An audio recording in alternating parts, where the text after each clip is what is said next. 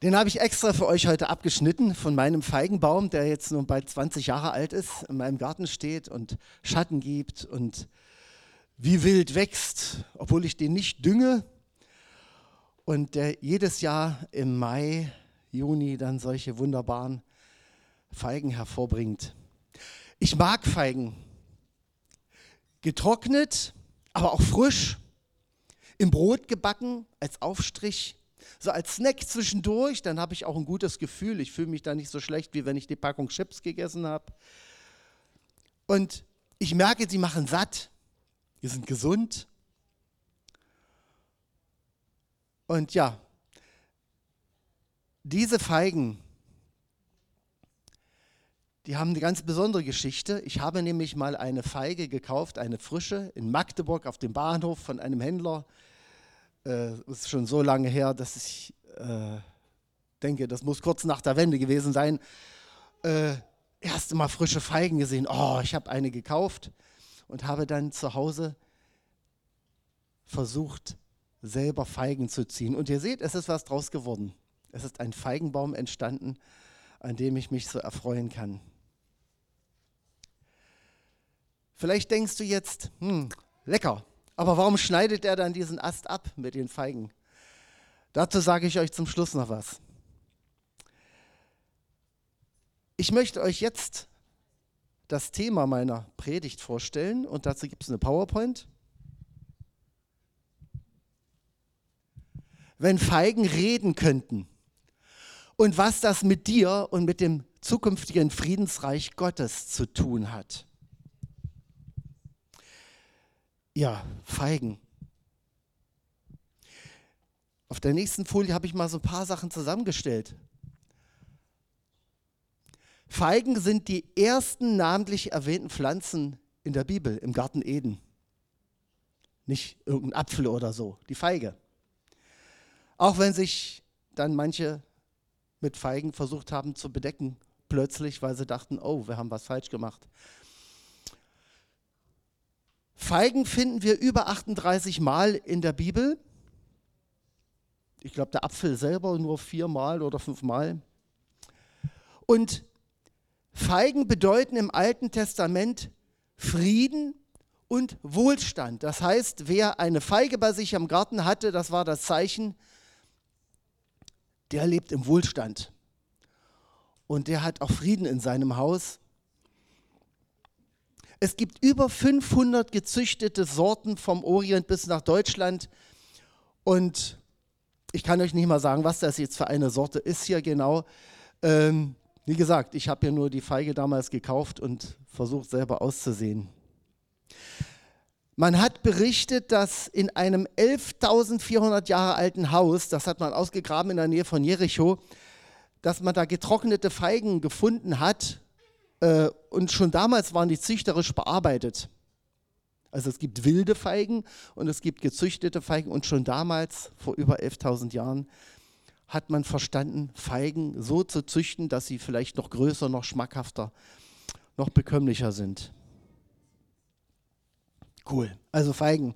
Ihr müsst euch unbedingt, wenn es mal wieder im Angebot ist, vielleicht eine Feige kaufen, so eine Pflanze und in den Garten setzen. Wer einen Garten hat, aber sie gibt es so klein, man kann sie auch im Topf auf dem Balkon erstmal hinstellen. Ja. Aber die Feige ist ja nur ein Sinnbild für etwas. Und deshalb habe ich angefangen, einfach mal nachzugraben, ja, wo, wo sagt uns Gott was über die Feige und in welchem Zusammenhang steht das? Es ist ja nicht wirklich vielleicht die Feige, die so wichtig ist, sondern das, was darüber ausgesagt wird. Und da habe ich zuerst was gefunden bei Micha. Wir schauen mal in die Bibel rein. Da steht bei Micha im Kapitel 4 und wir lesen die Verse 3 bis 4. Er, also Gott, er spricht Recht im Streit der Völker. Er weist ferne Nationen zurecht. Dann schmieden sie die Schwerter zu Flugscharen um, die Speere zu Messern für Winzer. Kein Volk greift mehr das andere an und niemand übt mehr für den Krieg. Und Vers 4. Jeder wird in Frieden bei seinen Weinstöcken und Feigenbäumen leben. Niemand wird aufgeschreckt, denn Jahwe, der allmächtige Gott, hat es gesagt. Na, diese berühmte Stelle, Schwerter zu Flugscharen. Ich kenne das noch aus meiner Jugend, dass man dann diesen Aufnäher am Arm hatte und aufpassen musste, dass man äh, dann nicht in der Bahn plötzlich von den blau uniformierten Leuten mitgenommen wurde, um das abzutrennen. Ich habe in der PowerPoint euch mal dargestellt, was ja wirklich was, was mir so an Gedanken gekommen ist und ich denke, dass der Herr mir das auch wirklich so gesagt hat, Vers für Vers über das zukünftige Friedensreich. Da haben wir im Vers 1, ich nenne es jetzt mal 1a, so der erste Teil, Gott bestimmt die Zeit und er bestimmt auch ihr Ende. Nicht das, was ich in der Tagesschau gestern gesehen habe nicht das, was ich mir dann anfange vorzustellen und einzureden, wenn ich Angst habe, sondern es ist immer noch Gott. Das schafft in mir auch Ruhe. Dass ich nicht hastig werde, dass ich nicht denke, ich muss mir jetzt irgendwo noch einen Atombunker bauen, sondern nein, es ist Gott. Auf den hoffe ich. Und als nächstes, 1b habe ich es genannt, dieses Ende, beinhaltet nicht das Ende der Völker, sondern das Ende dessen, was wir Menschen uns denken. Das ist der Zielpunkt, den Gott sich gedacht hat. Und das ist das Haus Gottes, so sagt es der Vers. Das Haus Gottes. Gott ist genug in seinem Haus.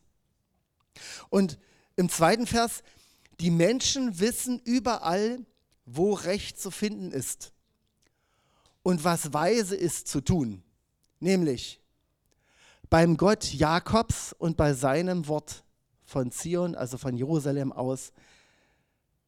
Von dort aus wird das Recht gesprochen werden und von dort aus werden wir Recht erhalten. Und dann geht es weiter in 3a. Gott spricht Recht. Mitten im Streit der Völker, er weist ferne Nationen zurück. Das heißt, dass Gott sagt, was gut ist und was richtig ist, das passiert schon, während wir Völker uns noch streiten miteinander, während wir noch im Clinch liegen. Und das ist ja jetzt schon in der Gegenwart. Ne? Gottes Wort sagt ganz klar, was zu tun ist und was nicht. Und hier steht, er weist ferne Nationen zurecht. Das heißt, auch die, die weit, weit weg sind von Israel. Man könnte ja denken, das bezieht sich ja alles nur auf Israel, war ja Altes Testament. Nein, man kann auch sagen, alle Nationen. Er weist sie zurecht. Und die Bibel, das Wort Gottes, ist ja eigentlich schon fast überall auf der Welt da. Jedes Jahr werden es mehr Sprachen von denen, die noch fehlen, wo man noch nicht die Bibel hat. Aber ich weiß jetzt nicht der aktuellen Stand, aber man kann fast Monat für Monat gucken, dass wieder weitere Bibelteile übersetzt werden und in die hintersten Ecken der Welt gebracht. Wir haben neulich gehört in Indien allein, wie viele Sprachen es da gibt und manche, die noch nie davon gehört haben, aber es kommt weil es sind Menschen da, die das im Herzen haben, die von Gott das als Auftrag sehen und sagen, wir geben das Wort weiter und es wird auch dorthin kommen. Dann haben wir 3b. Dann, wortwörtlich würde es heißen, sie zerschlagen ihre Waffen. Nicht nur umschmieden, sondern sie zerschlagen die. Und bauen Werkzeuge für Winzer. Ach, ich hätte fast mein Winzermesser mitgebracht, weil ich habe natürlich nicht nur eine Feige zu Hause, sondern auch Wein. Und das sind so ganz spezielle Messer, die man da auch nimmt. Und niemand würde auf die Idee kommen zu sagen, oh, das ist ja ein Schwert. Das sieht man. Das ist ein ganz spezielles Messer, mit dem man auch zum Beispiel veredeln kann. Mit dem man ganz bestimmte Schnitte äh, durchführen kann, dass der Wein auch gut wächst. Ich habe 3c noch geschrieben. Wehrpflicht wird dann überall abgeschafft. Das heißt, es gibt auch keine Berufsarmee mehr und keine Söldnertruppen, kein SEK, Sondereinsatzkommando oder wie auch immer man das heißt, Spezial und keine Geheimpolizei. Das wird alles nicht mehr gebraucht. Und dann die nächste Folie, Micha 4, Vers 4. Jeder wird unter seinem Weinstock und Feigenbaum sitzen. Ich habe das mit Gelb markiert. Das heißt, jeder wird in Gemeinschaft mit Gott sein, denn das bedeutet das. Unter dem Weinstock sitzen heißt in der Bibel, ich habe Gemeinschaft mit Gott. Und ich denke auch daran, wie war das, als Jesus das Abendmahl genommen hat mit seinen Freunden? Er hat den Wein gehabt und ausgeteilt. Das war die innigste Gemeinschaft mit Gott selber. Und er sagt, ich werde das Abendmahl erst wieder nehmen in der Herrlichkeit mit euch zusammen. Aber wir dürfen das regelmäßig machen, um uns schon darauf vorzubereiten, dass diese Gemeinschaft mit Gott ganz real greifbar wird. Nicht nur im Geist und in der Gemeinde miteinander, sondern direkt Jesus vor uns und der Feigenbaum in Frieden und Wohlstand. Ich habe manchmal so Bilder gesehen von Gegenden, in denen jetzt seit vielen Jahren Krieg ist und dann sieht man vorher, die Menschen hatten zum Teil auch Feigenbäume in ihren Gärten. Und dann danach, und die Bomben sind gefallen und die Granaten haben alles platt gemacht, das sieht jetzt nur noch aus wie Wüste und Schutt. Aber ich weiß auch, es wird einmal wieder so sein, dass Gärten da sind und dass Feigen und Wein gepflanzt werden. Ich habe gestern so ein paar Bilder gesehen im Vergleich. Wir haben in Oranienbaum jetzt 350 Jahre Geschichte, wird da gefeiert. Und da hat man noch Bilder gezeigt, wie hat es ausgesehen vor 30, 40 Jahren, wie sieht es heute aus. Oranienbaum wurde glücklicherweise nicht im Krieg zerstört aber es sah trotzdem an manchen Ecken so aus, als ob. Und was danach angepflanzt wurde, wo wieder Bäume stehen, wo Grünflächen sind, das hat mich auch daran erinnert. Jeder wird im Reich Gottes unter seinem Weinstock und Feigenbaum sitzen. Diese Hoffnung habe ich. Ja, Zacharia hat auch eine Prophezeiung aufgeschrieben. Da geht es dann weiter um den Überbringer des Friedensreiches. Wir lesen erstmal Sacharja 3, Vers 8 bis 10. Und hier hat Sacharja eine, eine äh, ja, man kann sagen, eine Vision. Und ich fange mal jetzt mittendrin an, weil das jetzt erstmal wichtig ist, weil das auf diese Stelle mit der, äh, mit der Feige dann auch äh, zutrifft. Da steht es zu Beginn, hör zu, Jeschua, du hoher Priester, du und deine Mitpriester, die vor dir sitzen, ihr seid ein lebendes Vorzeichen dafür, dass ich meinen Diener den Spross kommen lassen werde. Und dann neun, seht den Stein, den ich vor Jeschua hingelegt habe, sieben Augen auf einem einzigen Stein.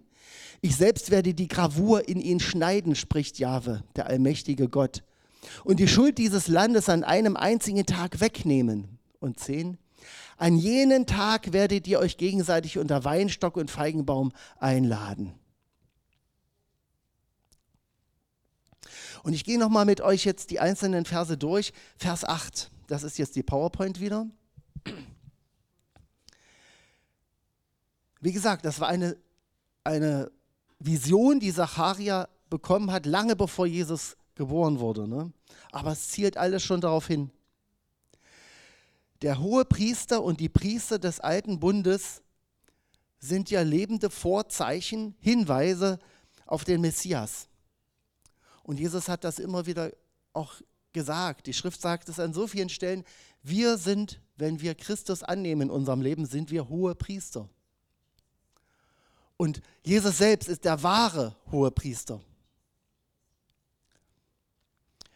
In 9a Seltsam, ne? was da manchmal so steht, ein Stein. Und ich dachte, die Erinnerung an den Stein in der Wüste aus dem Wasser floss, als Mose mit dem Volk unterwegs war. Und der Stein stand erst so ganz starr und grau da. Und Mose hat im Auftrag Gottes Wasser herauskommen lassen. Oder dann die steinernen Tafeln der Gottesgesetze, ist ja auch aus Stein. Oder dann die vielen Steine, die die Altäre darstellten oder, oder die Steine, aus denen Altäre hergestellt wurden, seit Noah. Noah schon hat einen Altar aus Stein gemacht. Und die Erinnerung an die Taten Gottes in seinem Volk. Ne? Das Volk Mose hat Steine aufgerichtet, einfach als Gedenken, was auf dem Weg passiert ist mit Gott. Und dann natürlich der Stein, den die Bauleute verworfen haben, Jesus. Und der Stein ist der Eckstein geworden oder der Schlussstein, so sagt es die Schrift. Auf der nächsten Folie dann 9b. Sieben Augen werden da bezeichnet. Sieben Augen. Mir fiel das ein mit den sieben Geistern Gottes, die in der Offenbarung genannt werden. Und auch wenn das im ersten Moment jetzt so ganz mystisch klingt, letzten Endes sind diese sieben Augen und auch die sieben Geister, die Zahl sieben ist ja ein Symbol für die Vollkommenheit vor Gott. Und das ist ein Symbol für den Heiligen Geist in seiner Vollkommenheit. Unsere Worte können ja immer nur stückweise beschreiben, was Gott eigentlich ist. Johannes hat mal gesagt, wenn ich alles aufschreiben wollte, was nur ich allein erlebt habe, dann würde die Menge der Bücher auf der ganzen Welt nicht ausreichen. Also das sind alles Bilder, die uns helfen sollen, ein bisschen zu verstehen, dass Gott so viel größer ist, als wir überhaupt jemals verstehen können. Bei Jesaja 11 steht dann, ähm, das ist auch auf der Folie noch drauf, kannst als nächstes mit anklicken.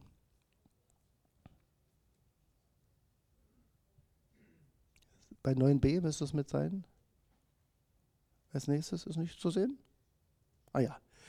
Als nächstes noch. Ja. Jesaja 11 steht auch nochmal so ein Hinweis auf den Messias. Auf ihm wird ruhen der Geist des Herrn. Und da gibt es auch nochmal so diese Hinweise darauf, dass Jesus wirklich der ist, den Gott selber geschickt hat. Und der Geist des Herrn. Gehen wir auf die nächste Folie, Sacharia 3. Ähm, da steht es noch einmal. Bei Jesaja 11, Vers 2, da steht: Auf ihm wird ruhen der Geist des Herrn, der Geist der Weisheit und des Verstandes, der Geist des Rates und der Stärke, der Geist der Erkenntnis und der Furcht des Herrn.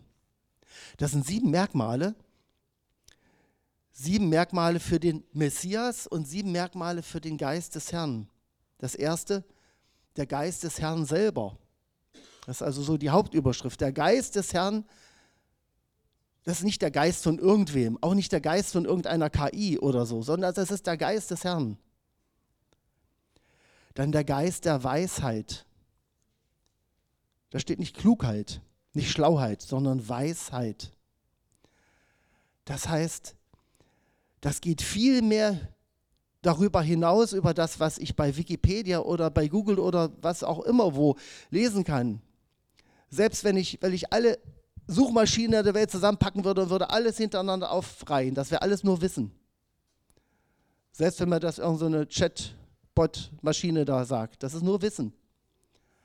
Aber die Weisheit, was das alles bedeutet und was ich davon wirklich für ernst nehmen kann und was nicht, das ist der Geist der Weisheit, der von Gott kommt. Geist des Verstandes, dass ich verstehe, was Gott mir sagen will. Na, Philippus hat gesagt zu dem äh, hohen Beamten da aus Äthiopien, verstehst du überhaupt, was du da liest? Der hat sich da so eine Schrift geholt ne, von Jesaja aus Jerusalem. Hatten wir gelesen, glaube ich, zu Pfingsten. Ne? Und äh, nee, kann ich nicht verstehen. Und da musste erst Philippus der mit dem Geist des Herrn ausgestattet war, musste es ihm erklären. Und der Geist des Rates. Nicht umsonst heißen ja diese Häuser in den Städten, wo Entscheidungen getroffen werden, die für die ganze Stadt wichtig sind, die heißen ja nicht umsonst Rathaus. Manchmal denkt man ja, die heißen Bürokratiehaus oder einfach nur Stadthaus. Aber es sollten immer Rathäuser sein. Aber den echten Rat bekommen wir eben auch nur vom Geist Gottes. Geist der Stärke. Es soll nicht durch Heer oder Macht geschehen, sondern durch meinen Geist, sagt die Bibel. Und der Geist der Erkenntnis. Ich glaube ganz fest daran, gerade weil ich das immer wieder merke, so dieser Geist der Erkenntnis, der versucht uns alles nur Stück für Stück zu offenbaren, nicht weil er sagt, ich will euch rationieren, sondern ich glaube, wir wären überfordert und erschlagen, wenn er uns alles mit einmal mitteilen würde. Und wir sehen das auch an, an der Geschichte der Kirche, der Gemeinde. Erst in den letzten Jahrzehnten sind so viele Erkenntnisse dazugekommen. Das wäre für frühere Generationen gar nicht möglich gewesen, das aufzunehmen und umzusetzen. Und ich kann immer wieder den Herrn um Erkenntnis bitten und ich muss mich nicht damit verstecken oder dahinter verstecken, dass ich sage, ich bin jetzt erst seit kurzem Christ und ich weiß noch nicht so viel und ich habe die Bibel noch gar nicht dreimal durchgelesen, sondern der Herr wird uns immer wieder Erkenntnis geben, wenn wir ihn um Weisheit und um Erkenntnis bitten. Und das wird immer genug sein für uns, immer genug für den Tag und für die Zeit, die wir vor uns haben. Und was oft als Anfang gesagt wird, Weisheit oder, oder Anfang der Weisheit und Erkenntnis ist die Furcht des Herrn. Hier steht das als siebtens, der Geist der Furcht des Herrn, Ehrfurcht müsste es eigentlich heißen hier, der Geist der Ehrfurcht. Wenn ich Ehrfurcht davor habe, dass Gott viel größer ist als ich mit meinem Spatzenverstand im Vergleich, dann schenkt er mir mehr. Dem Demütigen schenkt er Gnade. Nächste Folie, da steht dann 9c. Gott selbst schneidet eine Gravur in den Stein. Und da ja Jesus als dieser Stein bezeichnet wird und das so dieser Hinweis ist, da sehen wir hier auch schon einen versteckten Hinweis auf die Wunden seines Sohnes, als er am Kreuz hing einmal durch die Wundmale an Händen und Füßen und dann zum Schluss auch der Speer in die Seite. Und dann steht es ja weiter in dem Vers, und er nimmt die Schuld dieses Landes an einem einzigen Tag. Das war ja an diesem Tag, als er gestorben ist. Aber mit an einem einzigen Tag heißt auch, wenn jetzt, heute oder in Zukunft irgendjemand das erkennt und kommt zu Jesus, dann ist es für ihn auch, an einem einzigen Tag ist es weg. Und die Last der Vergangenheit ist abgefallen. Und dann Vers 10, an jenem Tag, also wenn der Messias wiederkommt und sein Friedensreich aufbaut, dann werdet ihr euch gegenseitig einladen können unter Weinstock und Feigenbaum. Das heißt, dann wird es überall ständig sowas wie Hauskirchen oder Hauskreistreffen geben. Das ist dann ganz normal. Und dann merken wir auch, dass wir auch Zeit dafür haben. Jetzt kommen wir uns manchmal so vor, dass wir sagen, ach, wir sind so im Stress, wir haben gar keine Zeit mehr. Ach, und das auch noch, können wir das nicht verschieben? Die Zeit wird dann da sein, weil der Herr ist der Herr der Zeit. Es ist keine Entschuldigung, das heute nicht zu haben, aber wenn sein Friedensreich da ist, dann ist das große Aufatmen da, weil dann Lasten noch mehr abfallen. Ich möchte ganz kurz was sagen äh, zu den ersten Versen, die da stehen bei, Jesaja, äh, bei Zacharia. Und da lesen wir mal Zacharia 3, die Verse 1 und die folgenden. Ich weiß nicht, ob ich die eingegeben hatte. Wenn nicht, haben wir, ja. Das ist schön, ja. Ähm, also, Zacharia sieht Visionen vor sich und hier geht es los. Jetzt ließ er mich, den hohen Priester Jeschua, sehen, der vor dem Engel Jahwes stand, während sich die, der Satan rechts neben ihn stellte, um ihn anzuklagen. Mal den nächsten Vers.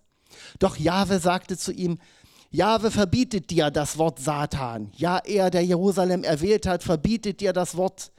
Ist dieser Mann hier nicht ein Holzscheit, der aus dem Feuer herausgerissen wurde? Als Jeschua nämlich so vor dem Engel Jahwes stand, hatte er Gewänder an, die vor Schmutz stanken. Da sagte der Engel Jahwes zu den vor ihm stehenden Engeln, zieht ihm die schmutzigen Gewänder aus. Und zu Jeschua gewandt, hiermit nehme ich die Schuld von dir weg und kleide dich in Festgewänder ein. Da sagte ich, setzt ihm doch auch den reinen Kopfbund aus. Sie taten es und kleideten ihn neu ein. Der Engel Jahwes stand dabei. Mehr vielleicht nicht bis dahin. Einfach nur, dass wir wissen, äh, was hat denn dieser alte Text aus der Vision von Zacharia mit uns heute zu tun? oder auch mit dem, was wir bei Jesus sehen. Gehen wir mal in die PowerPoint wieder. Sacharja 3, Vers 1 bis 8.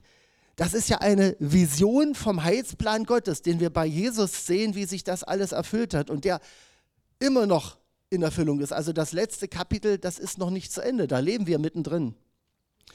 Und das habe ich dann mal markiert hier mit dem ersten Vers. Jetzt ließ er mich, den hohen Priester Jeschua, sehen, der vor dem Engel Jahwes stand, während sich der Satan rechts neben ihn stellt, um ihn anzuklagen. Ich habe das mal markiert darunter. Wir haben da so ein Sternchen bei Jeshua. Jeshua heißt ja Gott rettet. Das heißt, wenn wir durch den Glauben an Jesus hohe Priester sind, genau wie er, dann ist letzten Endes unser Name auch Jeshua. Also wenn wir Christen sind, wir nennen uns Christen dann können wir auch sagen, wir sind Menschen, die zu Jeshua gehören. Wir sind Menschen Jeschuas, wir sind Christen, wir sind Das heißt, bei Zacharia wurde schon prophetisch gesagt, wie es uns heute geht und wie wir da stehen vor Gott. In der nächsten Folie dann, nächste Folie mal anklicken, ja, äh, mal gleich noch eins weiter, also ja, der Vers 2. Doch Jahwe sagte zu ihm, zu dem Satan, Jahwe verbietet dir das Wort Satan. Ja, er, der Jerusalem erwählt hat, verbietet dir das Wort. Ist dieser Mann hier nicht ein Holzscheit, das aus dem Feuer herausgerissen wurde? Und da fällt mir das ein, wie es mir ja geht und vielleicht dir auch an manchen Stellen, dass du dich manchmal fühlst, als ob der Herr dich aus dem Feuer rausgerissen hätte. Aus einer ganz furchtbaren Situation. Und du stehst mit einmal vor Gott und da bist du in Sicherheit. Und selbst wenn der Satan neben dir steht und dir versucht einzureden, du, du, du wagst es, dich vor Gott hinzustellen, da steht der Engel Gottes, steht da. Und das ist Jesus. Und der sagt, Satan, Hast klein recht. In der nächsten Folie. An dem Tag wird der Spross Jahwes, also die Deutung auf den Messias, ne, zur Zierde und zur Ehre sein. Ja, alles, was Gott wachsen lässt, wird zur Freude und zum Stolz sein für die, die dem Untergang entkommen sind. Eigentlich müsste man jetzt das ganze Buch lesen, ne, um zu sehen, was da alles drinsteckt. Äh, das heißt, der Heilsplan Gottes ist an so vielen Stellen im Alten Testament schon so verborgen oder offenbar, je nachdem, wie gut man drüber liest. Ich habe da jahrelang drüber weggelesen und dachte, ja, ja, Altes Testament. Und damit einmal bekommt man Erkenntnis. Es wird eine neue Offenbarung geschenkt aus einem Text, den man selber schon dreimal, fünfmal, zehnmal gelesen und überlesen hat.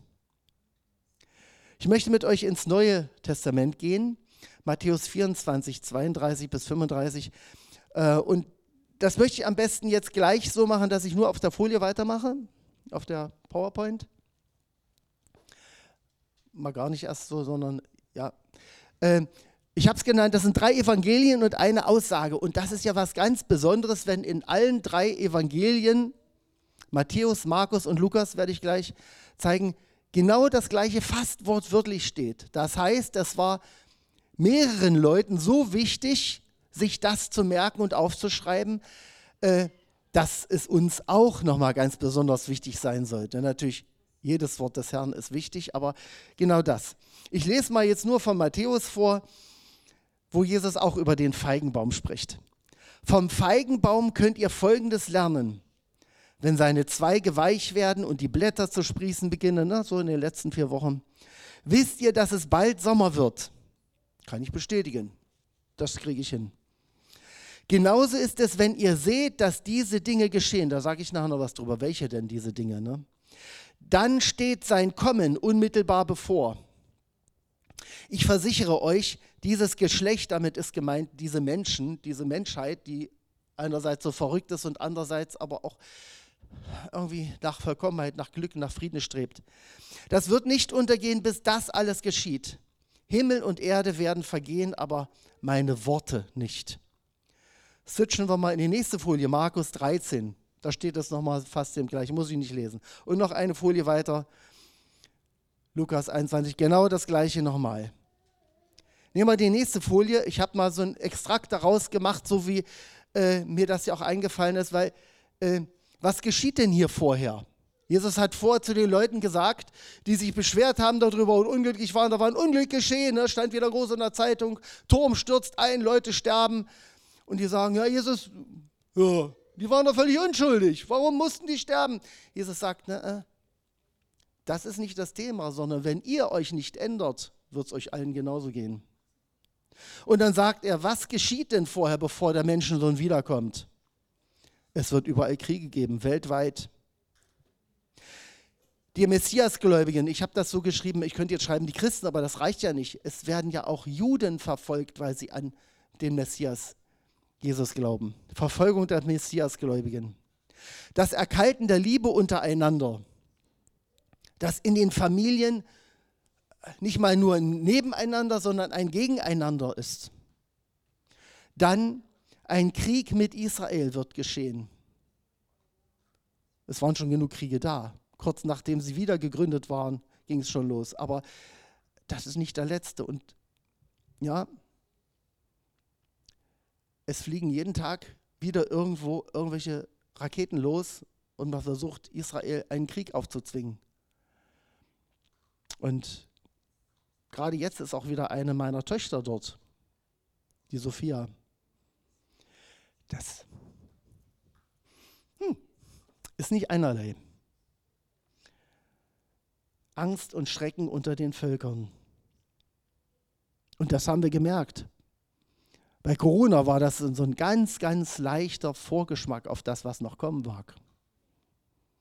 Vielleicht mal nicht schwarz, aber vielleicht ist es auch realistisch, weil die Menschen scheinen ja nicht vernünftiger zu werden. Ich mache die nächste Folie, denn das ist ja nur die eine Seite gewesen, die Jesus gesagt hat vorher. Was geschieht hier auch? Jesus sagt, Gottes Geist steht seinen Jüngern bei. Das große Aufatmen für mich. Egal was kommt, ich weiß, Gott, du bist mit deinem Heiligen Geist bei mir und in mir. Und egal was kommt, ich habe meine Zukunft bei dir. Und dann sagt er, er selbst legt uns die Worte der Weisheit in den Mund und niemand kann dem etwas entgegensetzen.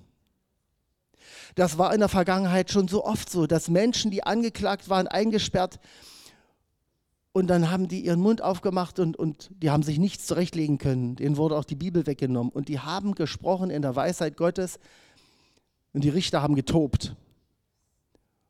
Und sie konnten nicht widerlegen, was derjenige gesagt hat. Sie konnten den höchstens ja, ihren Leib töten.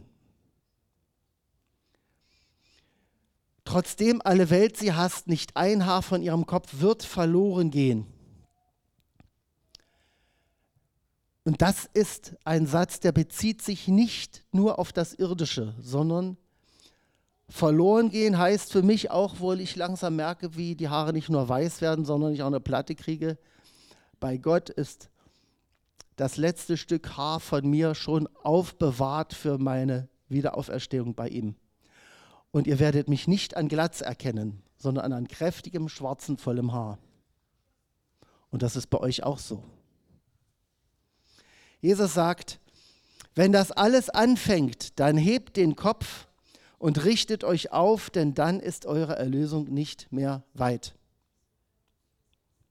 Mir hat mal jemand gesagt, weil ich gesagt habe, wann kommt er denn nun? Ja, er sagt immer, ich bin nah, ich bin nah. Ich habe immer so diese zeitliche Vorstellung, ne? nah, in den nächsten fünf Minuten, in den nächsten fünf Monaten, in den nächsten fünf Jahren. Äh, da wird das nah für mich immer weiter. Nah ist für mich räumlich. Im Zimmer nebenan ist nah. Ich weiß ja nicht, wann er rauskommt. Es kann sein, er kommt gleich. Er kommt vielleicht und unterbricht mich sogar. Es kann auch sein, dass er sagt, lassen wir erstmal noch reden und noch ein bisschen dazulernen. Aber er ist nah. Er ist immer nur ein Herzschlag weit entfernt.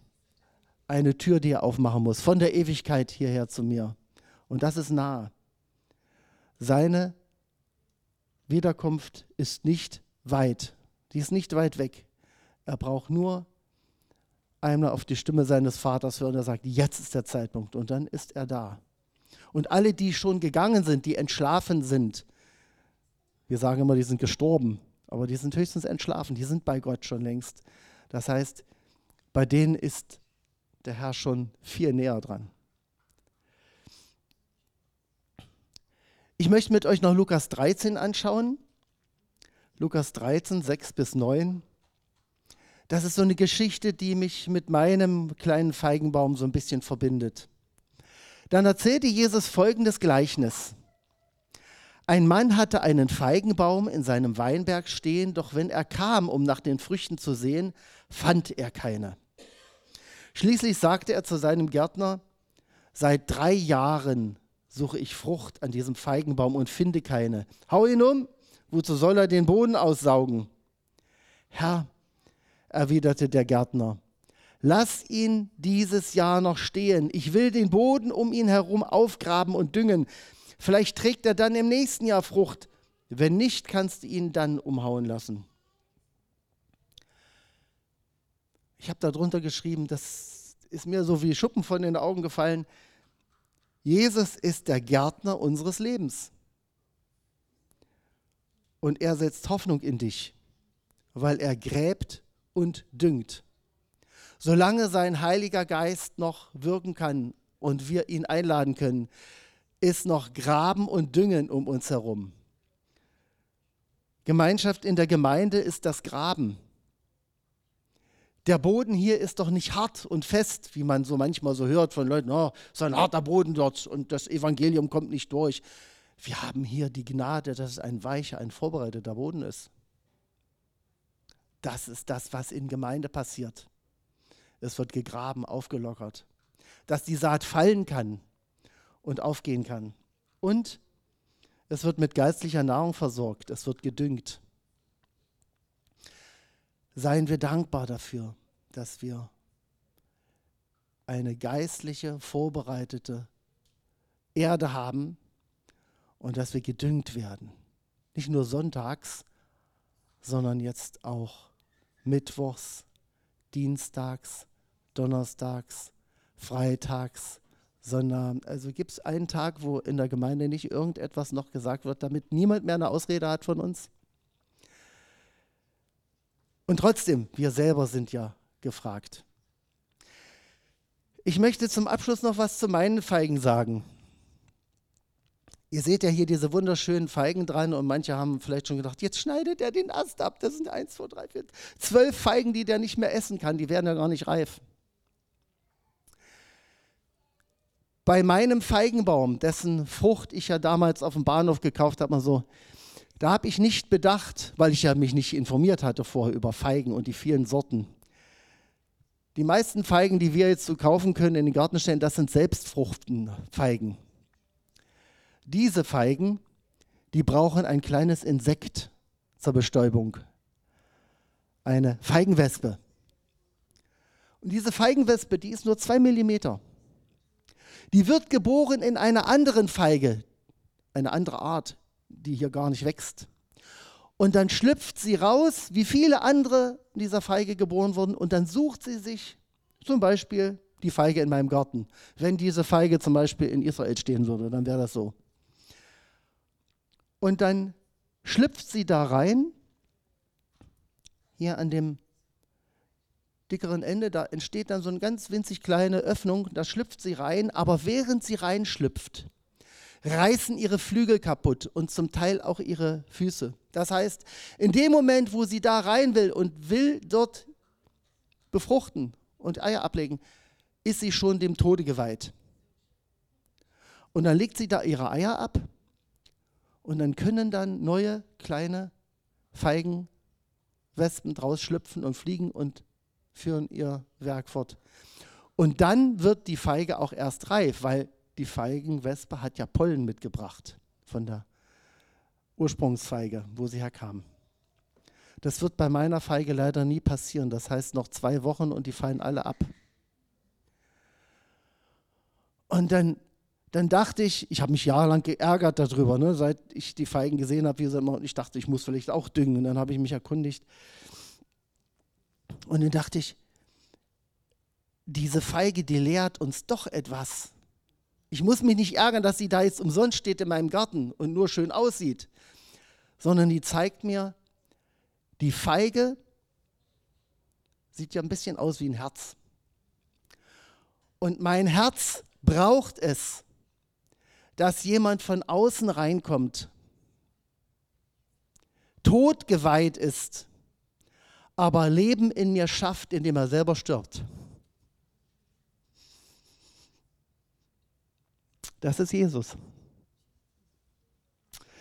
Ich möchte beten und ich wünsche uns allen, dass wir nicht so eine nie reif werdende Feige sind, sondern dass wir Frucht bringen, dass wir reif werden und dass wir im Friedensreich Gottes wirklich die Erfüllung haben. Jesus, danke, dass du selber gekommen bist, dass du dich kaputt gemacht hast dafür, dass ich in meinem Herzen Frucht bringen kann. Dass es dir nicht zu schade war, genau nur zu mir zu kommen, für mich zu sterben. Und ich bitte dich jetzt für, für denjenigen, der das für sich erkannt hat, vielleicht das erste Mal, dass du das Herz öffnest, so wie diese Feige sich öffnet an der einen Stelle, wo du reinkommen kannst. Auf dass die Feige nicht ja, unreif zu Boden fällt. Dass unser Leben nicht irgendwann unreif ja, im Nirgendwo verschwindet. Sondern dass wir eines Tages mit dir zusammen unter dem Wein- und Feigenstrauch sitzen können und Gemeinschaft mit dir haben in Wohlstand und in Frieden. Und wenn du das möchtest, wenn du sagst, ja, diese Sehnsucht habe ich, um das zu erleben, die Gemeinschaft mit dir, du bist genug, dann sprich doch einfach im Herzen dieses Gebet. Jesus, ich glaube, dass du der von Gott gesandte Messias, der Retter bist. Ich glaube, dass du dich selbst aufgeopfert hast, damit ich Leben habe, damit mein Leben Frucht bringt. Ich danke dir, dass du für mich gestorben bist. Und ich danke dir, dass du mit deiner Auferstehung und deiner Himmelfahrt und mit deinem Heiligen Geist gezeigt hast, dass das alles wahr ist. Und ich lade dich, Heiliger Geist, ein, dass du in meinem Leben Platz nimmst, Raum gewinnst, damit mein Leben fruchtbar wird. Amen.